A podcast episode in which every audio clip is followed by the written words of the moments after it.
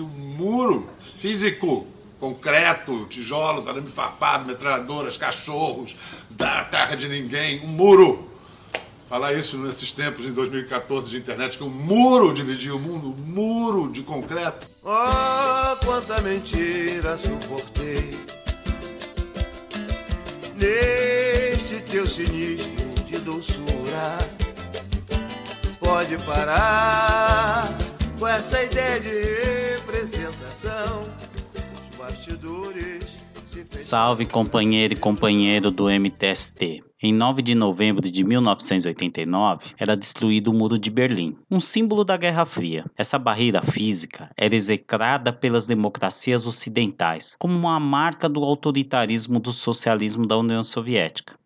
Porém, hoje, esses mesmos países que se dizem democráticos possuem seus muros, como os Estados Unidos na fronteira com o México para impedir a entrada de imigrantes, Israel, que isola os palestinos constantemente oprimidos por esse Estado, e o Reino Unido e França, com seus campos de refugiados com imigrantes de ex-colônias. Para compreender o porquê da construção do Muro de Berlim, precisamos saber o que aconteceu com a Alemanha após o fim da Segunda Guerra Mundial. As nações aliadas dividiram a Alemanha em áreas de influência. Estados Unidos, Reino Unido, França e União Soviética. E Berlim, capital histórica, ficava dentro do território da Alemanha Oriental, que estava sob influência da União Soviética. É importante lembrar que os nazistas foram derrotados pelos soviéticos, que lutaram em seu território contra a invasão da Alemanha de Hitler. Isso causou grandes perdas humanas e econômicas. Apesar disso, o prestígio dessa nação excedeu o seu território, propiciando o surgimento de partidos socialistas em diversos países, além de oferecer apoio à libertação de vários países contra o colonialismo europeu, como por exemplo no continente africano.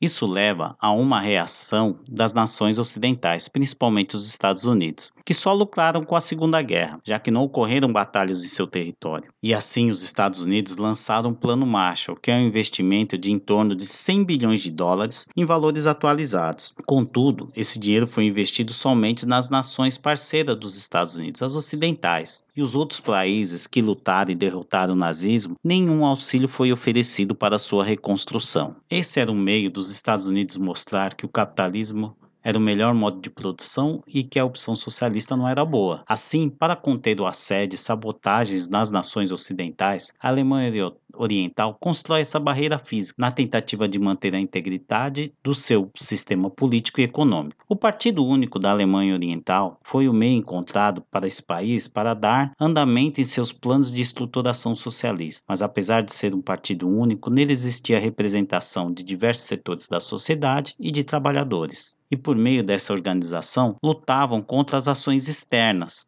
liderada pelos Estados Unidos para destruir o sistema político, como criando um clima de insatisfação entre os trabalhadores através de informações falsas, o roubo de profissionais qualificados que eram importantes para a reconstrução dos países europeus socialistas.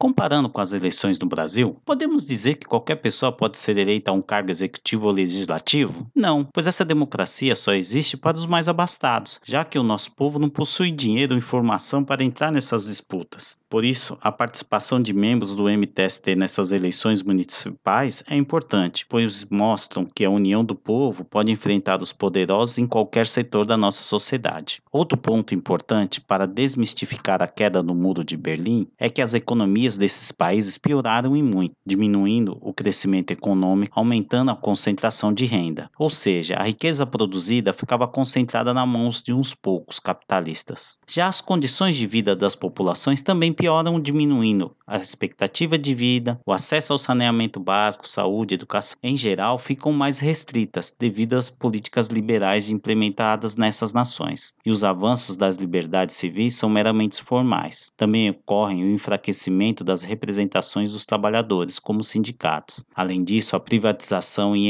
internacionalização das economias da América Latina e África causam uma onda de imigração, aumentando o racismo e a xenofobia por parte dos países ricos. Assim, diante das perdas sofridas pelos trabalhadores após a queda do Muro de Berlim, não dá para comemorar a sua destruição, mas refletirmos diante dos acertos e erros ocorridos nesses países e o que de bom podemos retirar para a luta dos trabalhadores em todo o planeta MTST, a luta é para valer. neste teu cinismo de doçura. Pode parar com essa ideia de representação. Os bastidores se fecharam pra desilusão.